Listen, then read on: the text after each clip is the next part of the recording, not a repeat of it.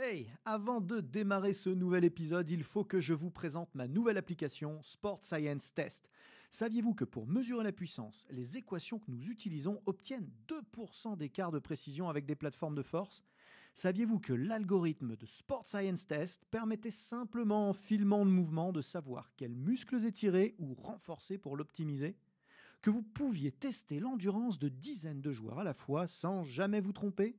Et ce n'est qu'un tout petit aperçu de ce que c'est faire Sport Science Test pour seulement 99 euros par an et de toute la science et la méthodologie que nous avons mise dedans avec les équipes ABD Digital. Alors n'attendez surtout pas pour la tester car l'essai est gratuit. Bon épisode à tous.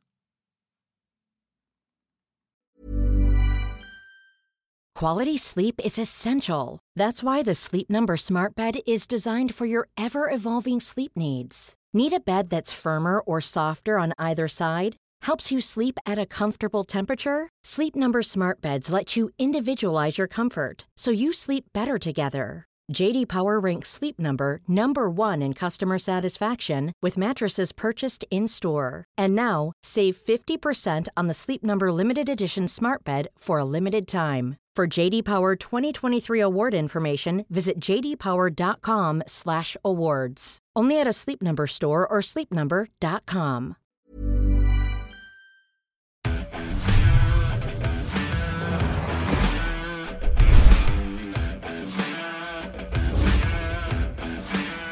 Bonjour à tous, merci de nous rejoindre pour ce nouveau podcast. Aurélien Broussal-Derval, je suis avec JB Morin à Transfert, l'organisme de formation. Euh, JB donc, qui est euh, une ressource scientifique et de terrain précieuse pour moi euh, depuis plusieurs années maintenant, vers qui je me tourne assez régulièrement pour parler ou d'entraînement ou de sciences du sport, parce que c'est quelque chose qui lui tient beaucoup à cœur dans sa carrière, de faire le lien entre ces deux univers. Et il le fait assez bien. Et ce soir, il va nous parler de cinéma. Exactement. Euh, merci pour l'invitation, euh, encore une fois, Aurélien. Euh, on va parler de cinéma parce que le cinéma va être une analogie pour parler en fait d'accès au savoir scientifique par les gens de terrain. Alors ce n'est pas du tout péjoratif, les gens de terrain, on va appeler ça les praticiens, c'est-à-dire les entraîneurs, les préparateurs physiques, les étudiants, les kinésithérapeutes, les médecins, les passionnés de sport. Euh, il y a la recherche en sciences du sport d'un côté, il y a le terrain de l'autre. Et en fait, ce concept-là, il ne me va pas du tout. Euh, il manque de pont entre les deux et il manque euh, d'interaction entre les deux. Et donc, la question qu'on va aborder à travers le cinéma, c'est comment un praticien qui n'a pas forcément de formation en sciences du sport peut aller à l'information scientifique. C'est-à-dire comment je fais moi en tant que préparateur physique pour savoir euh, bah, l'actualité de la recherche scientifique sur tel ou tel thème. Avant d'introduire ça avec euh, des questions ou des interactions, euh, une chose importante, à l'heure actuelle, les journaux scientifiques reconnus dans le domaine des sciences du sport, c'est une grosse centaine de journaux différents qui publient tous, chaque jour, chaque mois, des articles scientifiques. On peut estimer globalement qu'il y a 3 à 10 articles scientifiques nouveaux chaque jour dans le domaine des sciences du, des sciences du sport. Et donc ça veut dire qu'il y a de l'info qui est publiée chaque jour, l'info de référence. On, vit encore, j'espère pour longtemps, dans un monde où euh, l'info de référence, le savoir de référence, c'est le savoir scientifique. Alors qu'est-ce qu'il nous faut pour aller au cinéma? Alors pour aller au cinéma, il faut, euh, il faut deux choses. Euh, il faut payer pour aller au cinéma et il faut être capable de regarder ou d'écouter les films. Ça, si on transfère ça euh, vers l'article scientifique, puisque la base de l'information scientifique, c'est soit des publications, des articles, des choses qui font 4, 5 pages, soit des congrès. Donc bah, il faut aller au congrès où il faut trouver l'article. L'avantage de la littérature scientifique par rapport au cinéma, c'est qu'aujourd'hui, euh, par le biais de sites internet illégaux, mais bon, que tout le monde connaît et pratique, on ne va pas être hypocrite, par le biais du contact avec les auteurs, euh, l'article scientifique est devenu une donnée beaucoup plus accessible pour tout un chacun. Quand moi j'étais en master euh, à Besançon à l'époque en 97-18, euh, la secrétaire du labo recevait les versions papier des journaux tous les mois. Elle photocopiait chaque article, elle nous le mettait dans un dépôt et on devait aller photocopier soi-même l'article. Donc ça veut dire que quand un article était publié qui, in fine, va m'intéresser, euh, pour l'avoir, il fallait que j'attende un mois, fallait que, etc. etc. Aujourd'hui, Là, si dans deux secondes, je veux un article scientifique, je prends mon téléphone et j'ai le PDF. Soit de façon légale, soit de façon illégale. Mais euh, j'ai accès à l'info. Donc voilà comment on fait. Ça, c'est le je vais au cinéma. Je me rends dans la salle et je m'assieds. C'est vrai qu'on a connu un monde, euh, toi et moi, sans Facebook, sans YouTube évidemment, mm. mais sans Google. Sans Google. Et c'est vrai que les moteurs de recherche euh, à l'époque, d'abord il y avait même sans Internet d'ailleurs, mm-hmm. Mais même si on remonte à l'époque d'Internet, les moteurs de recherche ne nous permettaient pas d'accéder à l'information, qui en plus était plus rare. Ou, permettaient, mais mal. Euh, moi, à l'époque, quand je voulais un article que je n'avais pas dans mon labo, j'avais une fiche cartonnée. Euh, ceux qui ont déjà vu ce type de fiche se souviendront très bien. C'était une fiche cartonnée dans laquelle j'écrivais à l'auteur en disant voilà l'article que je veux, je lui envoyais par courrier ou par fax, etc. etc. Donc aujourd'hui, l'info est accessible. Donc ça, c'est l'info à la source, c'est le film. C'est on prend un exemple, tu vas voir euh, ton dernier Scorsese parce que tu adores ça, tu vas au cinéma, tu as l'info à la source. Ça, c'est l'info euh, de base. C'est la publication scientifique. Une info que tu n'as pas, mais que quasiment personne n'a, c'est comment il a fait pour faire son film. D'accord? Donc, c'est, euh, tout le monde n'a pas accès au labo pour voir l'étude, le making-of. Donc, on part de l'info de base, c'est le film. Et puis après, ben, tu as plein de façons de savoir ce qu'il y a dans ce film. Euh, de la même façon que tu as plein de façons de savoir ce qu'il y a dans une étude scientifique. Euh, tu as les journaux, tu as les magazines spécialisés, tu as l'avis de tes copains, tu as euh, les, réseaux, les, réseaux, sociaux, etc. Et là, il y a un problème, et c'est le même en sciences du sport, c'est que entre le vrai contenu et ce que tu vas voir passer dans ces différents médias, il y a des filtres subjectifs, des personnes qui ont publié les choses, des commentaires, et il y a un problème énorme, c'est qu'il y a un raccourcissement et un résumé. Tu l'as vécu comme moi, tu as déjà vu des films dont tu vois la bande-annonce et tu te dis, oh. et puis quand tu sors du film, tu te dis, oh, je me suis fait avoir. Hmm. Eh bien, la connaissance scientifique, c'est exactement pareil. Si tu te contentes des bandes-annonces, des résumés Twitter, des résumés tout court, euh, des avis de tes copains, de, euh, de ce que tes profs te racontent, etc., etc., tu as de l'info, ça peut être de la très bonne info, parce qu'il y a des bandes annonces qui sont énormes, mais tu n'as pas la vraie info de base. Ce que tu es en train de dire, JB, c'est énorme. C'est que euh, les gens qui vivent les sciences du sport à travers euh, Facebook, par exemple, ça revient à dire qu'ils vivraient le ciné à travers Allociné, quoi, en fait. Ouais, alors bah, Facebook, ça va de Allociné à, à, la plus grande qualité de critique que tu puisses trouver. Mais euh, c'est exactement ça. C'est-à-dire qu'en en fait, tu, tu prends ton info, non pas à la source, pour en faire ce que toi tu as envie d'en faire, mais tu la prends par quelqu'un qui a digéré l'info pour toi. Donc ça veut dire que si ce quelqu'un, il est orienté, il a une subjectivité, il décide de pas trop parler de certains aspects d'une étude, mais plus d'autres, il fait le boulot d'un critique finalement, parce qu'un critique c'est ça, il donne son avis sur les choses. Le job d'un critique, c'est pas d'être objectif, c'est de donner sa subjectivité. Et puis après, toi, tu adhères ou pas. Mais c'est exactement pareil. Si tu lis le résumé d'un film dans Première, tu vas avoir les éléments du film quand même. Euh, les mecs dans Première n'ont pas le droit de dire euh, n'importe quoi euh, du film, ils sont proches du contenu, mais tu auras ce filtre-là. Et donc, bah, si tu, tu sais, il y a beaucoup de, travaux de vulgarisation qui sont faits par Yann Lemeur, qui sont faits par Chris Bursley sur l'entraînement. Euh, ces travaux-là, alors Yann essaye d'être le plus, euh, les infographies, c'est objectif, il fait des copiés, enfin il, te donne le contenu en résumé, c'est plutôt des bandes annonces qu'il fait. Mmh. Mais euh, quand tu as un article qui résume plusieurs études sur un thème, tu n'as pas l'info à la source. Tu as l'opinion de quelqu'un. Alors après, tu as bah, tous les biais possibles, comme dans la vie. tu as des gens qui vont complètement occulter des choses pour aller dans le sens de ce qu'eux pensent, qui vont un peu détourner le sens de l'étude initiale. Et donc, rien ne remplace, et rien ne remplacera jamais, la lecture avisée de l'étude de base, comme rien ne remplacera jamais, va voir ce film, et, n'aie pas honte, si tu aimes ce film ou si tu l'aimes pas, au moins tu as eu l'info à la source. Mmh. Voilà, l'idée c'est ça. Et, c'est un vrai problème parce que j'adore cette analogie. Les points communs ne s'arrêtent pas là parce que, contrairement à ce qu'on peut imaginer, les sciences du sport sont comme le cinéma il y a des films de merde. on, peut, dire ça comme ça. Euh, si tu veux, le fait qu'un article soit publié, euh, il faut être honnête. Euh, il faut dire ça aux gens qui vont écouter le podcast. le fait qu'un film soit publié ou qu'un article soit publié, ça ne valide pas systématiquement le fait que le contenu a toute la rigueur scientifique et tout l'intérêt nécessaire. Tu sais très bien qu'il y a des films qui paraissent et qui sont, comme tu l'as dit, pourris. Euh, il y a des chefs-d'œuvre. Et ben, dans les sciences du sport, il y a des articles qui sont des chefs-d'œuvre et il y a des articles qui sont très critiquables. Parce que le filtre, dans les deux cas, c'est un filtre humain. Alors, en cinéma, il y a un aspect économique évident, hein, mais en science, il y a un filtre humain. Et on voit régulièrement des articles qui nous tombent des mains et dans lesquels il y a des gros biais expérimentaux. Et donc, il faut être capable, en tant que lecteur, d'être assez aguerri pour voir soi-même les biais. Et je discute souvent avec des entraîneurs ou des kinés qui lisent des articles et qui me disent Mais là, ils ont fait ça, mais c'est pas correct ou autre. Bah ouais, ils ont les clés pour voir ça. Mais comme toi, tu vas voir un film et tu vois un acteur qui joue mal ou un doublage qui est pourri, euh, parce que tu l'as vu en VO, bah tu vois très bien, tu as les codes pour savoir que. Et c'est exactement pareil.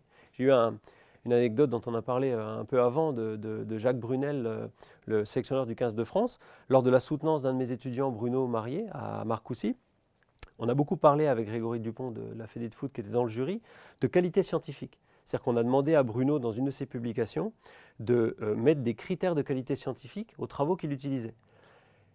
Et quand on est sorti, Jacques Brunel, il me dit, mais j'imaginais pas qu'il y avait des études scientifiques publiées avec un haut niveau de fiabilité et d'autres avec un bas niveau de fiabilité.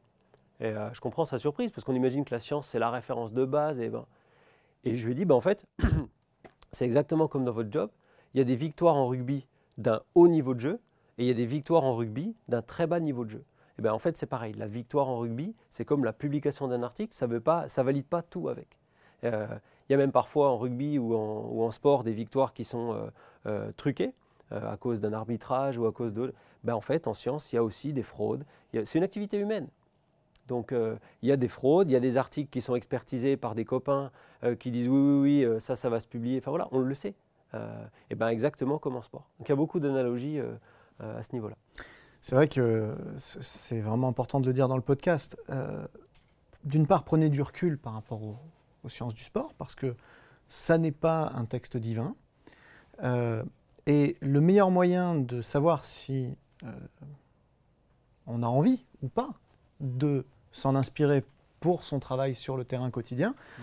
Le meilleur moyen, c'est encore de lire. Et là, euh, je suis très parisien. Euh, il n'y a pas de film doublé en version française dans la capitale. Il n'y a qu'une seule vraie manière, c'est la VO. Alors c'est très bien, tu vois, l'analogie est vraiment hyper intéressante. Parce que, honnêtement, si vous lisez correctement l'anglais, la langue de la publication scientifique, c'est l'anglais. On est d'accord, on n'est pas d'accord, c'est le jeu. comme ça. Il y, a, il y a des années, c'était le latin. Euh, peut-être que dans des années, ce sera le mandarin. Bon, c'est l'anglais. Donc, si vous lisez pas l'anglais, vous allez être obligé d'aller voir ou d'aller lire les magazines. Vous n'aurez pas accès au cinéma. C'est-à-dire le, payer sa place, c'est euh, lire l'anglais. Et c'est un peu une raison qui est pour moi euh, stupide, pour laquelle les pays anglo-saxons ont des pratiques de transfert des sciences vers le terrain euh, plus évolué et probablement des niveaux sportifs meilleurs, c'est que quand une étude intéressante sort, tu vois, il y a, deux jours, on vient de publier un, éditorial qui dit que pour protéger des blessures aux ischios, c'est important de sprinter souvent et le sprint fait partie de la protection. Eh bien, les premiers à lire ça et à sauter dessus, c'est les anglophones. Et donc, si tu es français et que tu vas mais euh, il ne faut pas croire, une étude scientifique, c'est très facile à lire. On nous oblige dans notre rédaction à être le plus simple, le plus clair possible. Donc, euh, ce n'est pas un problème de contenu, la difficulté. C'est un putain de problème d'anglais. Et ça, moi, ça, me, c'est fou. Parce que la barrière, c'est le fait de lire ou pas l'anglais. Ce n'est pas une barrière de connaissance. Euh, si jamais j'avais un logiciel qui traduit instantanément et très bien mes articles du français vers l'anglais, il serait lisible et facilement compréhensible par tous les entraîneurs, quel que soit leur niveau de formation, ou tous les kinés, parce que ce n'est pas compliqué. Hmm. C'est simplement, c'est quand tu y penses, c'est euh, un problème euh, stupide, dans le fond. Mais il y a une, c'est un problème. Il y a une, une, dramatisation aussi des sciences. Hein. Les sciences payent euh, une forme d'élitisme depuis des années, un petit peu comme le cinéma d'auteur. C'est-à-dire qu'on s'imagine que euh, les sciences, c'est du cinéma d'auteur, donc c'est pas forcément intéressant, c'est pas forcément captivant, c'est pas forcément fun, et c'est pas forcément vrai. Alors ça, si tu veux, c'est quelque chose qui n'a plus lieu euh, dans les sciences du sport, alors je te dis pas que si tu vas lire des papiers d'ingénierie et de, mathématiques, euh, si tu n'es pas du champ des mathématiques, ça va être chaud, hein, tu vas lire les deux premières phrases. Mais dans les sciences du sport et dans les, sciences médicales au sens large, les articles, on nous oblige à écrire dans un anglais qui est compréhensible par un large public. Donc, on ne peut pas utiliser un jargon qu'il n'y a que euh, deux ou trois personnes qui comprennent, on ne peut pas utiliser d'acronymes ou alors on les définit, enfin bref, on fait tout pour que ce soit très lisible. des revues scientifiques de prestige comme Nature ou Science, à lire, c'est un régal, parce que souvent en plus les gens écrivent très bien, c'est très facile à comprendre. Alors bien sûr, il va y avoir un ou deux outils hyper complexes, une ou deux méthodes hyper complexes, où même moi, euh, je ne vais pas comprendre ce qu'ils ont fait. Mais ce n'est pas ça le problème, euh, parce que je vais comprendre les résultats finaux. Et je vais faire confiance à la méthode en me disant, bon allez, si c'est dans Nature, c'est quand même pas une méthode pourrie. Tu vois l'idée? Donc voilà un peu l'idée, c'est que si tu veux voir l'info à la source, ta barrière, ça va être de lire l'anglais. Et avec les étudiants que je forme en licence ou en master, j'étais un peu euh, utopiste il y a quelques années. Je me disais, j'ai vite vu que bon, ils, ne bossent pas, donc ils peuvent pas interagir en anglais, mais le minimum du minimum, et ils en mangent, c'est de comprendre l'anglais écrit. Tu vois, en termes de, je me fiche complètement qu'ils puissent pas faire une discussion. La base de la base, c'est comprendre l'anglais écrit. C'est pour ça que je suis un peu feignant, mais souvent mes cours, les diapos sont en anglais parce que je les réutilise, etc. Et, et c'est comme tes podcasts il y a blablabla, bla bla, et il y a euh, on y va, on se retrousse les manches et on fait les choses. Et quand on fait les choses, ça passe. De toute façon, si ça passe pas, euh, on ne les fait pas. Hein. Ouais. Euh, c'est vrai que ça évolue, cette perception globale de, par les yeux du terrain des sciences du sport. Mais à l'inverse, les sciences du sport ont beaucoup évolué. on a fait le CSS il y a quelques mmh. temps ensemble, hein, tu te rappelles, à Vienne. Et on s'était, euh, tous les deux, euh, euh, on avait discuté de ça beaucoup. Moi, en tout cas, moi, j'avais été très étonné par la quantité de conférences mmh. extrêmement appliquées au terrain qui étaient, qui étaient développées là-bas. Et on était bien loin de ce que beaucoup d'entraîneurs encore imaginent du chercheur en sciences du sport, où où, il y a beaucoup d'entraîneurs qui se disent qu'on est encore en train de travailler euh, sur le rat euh, et sur le réflexe myotatique euh, du tendon. il y, a deux, il, y a, deux choses. Ce qui, ce qui compte, pour moi, hein, la recherche comme je la vois, c'est l'application de la méthode scientifique. C'est-à-dire des questions, des hypothèses, de la méthodologie et de la discussion des résultats. Cette méthode scientifique, elle peut s'appliquer à des points très très très appliqués, très terrain, elle peut s'appliquer à des points très très très en amont, sur des souris, mais quelque part, euh, les deux sont liés. C'est-à-dire qu'il ne faut pas opposer les deux mondes. Euh, j'ai besoin pour faire des choses de terrain des travaux qui se passent sur les souris. Parce que quelque part, si je veux bosser sur, je sais pas, euh, des méthodes pour lutter contre les tendinopathies, j'ai besoin de savoir comment le tendon fonctionne. Et pour savoir comment le tendon fonctionne, je suis bien content qu'il y, ait des, recherches qui fracassent des tendons et qui... Bon, voilà. Donc, les deux interagissent. Par contre, là où je suis d'accord avec toi, c'est que les sciences du sport, donc les, STAPS en France, euh, ce qu'on appelle sport science au sens large, c'est des sciences qui sont, euh, euh, comment dire, beaucoup, beaucoup plus orientées terrain ces dernières années qu'il y a quelques années. Parce qu'elles étaient basées il y a quelques années sur des disciplines d'appui. On faisait de la physiologie ou de la neurophysiologie ou de la génétique avec des applications sportives. D'accord? Maintenant, on fait des sciences du sport. C'est-à-dire que le corps principal, c'est le sport alors qu'avant, le corps principal, c'était la médecine, la physio, et il y avait des applications. Euh, y a, moi, il y a un bouquin que je conseille à tout le monde là-dessus, c'est Claude Bernard, La méthode expérimentale. Vous lisez Claude Bernard, c'est de la médecine, le fond du livre, c'est de la médecine, mais le contenu, c'est de la recherche au sens large. C'est-à-dire que ça s'applique à n'importe quel champ. Génial. Bah, écoute, euh, JB, merci. Un grand merci pour, euh, pour cette discussion qui, je suis sûr, va passionner beaucoup de gens. Euh, va probablement faire réagir aussi. On, va, on en discutera sur, sur les réseaux avec, euh, avec plaisir. Euh, les messages à ramener à la maison, hein, c'est parler anglais. Lisez systématiquement. Lisez anglais, déjà. voilà, lisez, parlez anglais. Lisez le papier d'origine. Hein, ayez accès à la vraie info et allez au cinéma. Ouais. en VO, s'il vous plaît. vous pouvez retrouver JB sur, sur Twitter, JB underscore Morin. Mhm. Euh, il a aussi un site web. Euh, jbmorin.net. Et euh, bien évidemment, vous le croiserez assez régulièrement sur mes réseaux, sur mon site internet, parce que c'est de grande qualité ce qu'il produit et je n'hésite pas à le citer et à le partager. Merci à toi.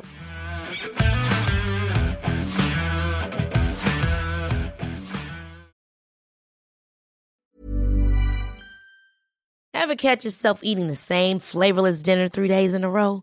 Dreaming of something better? Well, HelloFresh is your guilt-free dream come true, baby. It's me, Kiki Palmer. Let's wake up those taste buds with hot, juicy pecan-crusted chicken or garlic butter shrimp scampi. Mm. Hello Fresh. Stop dreaming of all the delicious possibilities and dig in at HelloFresh.com. Let's get this dinner party started.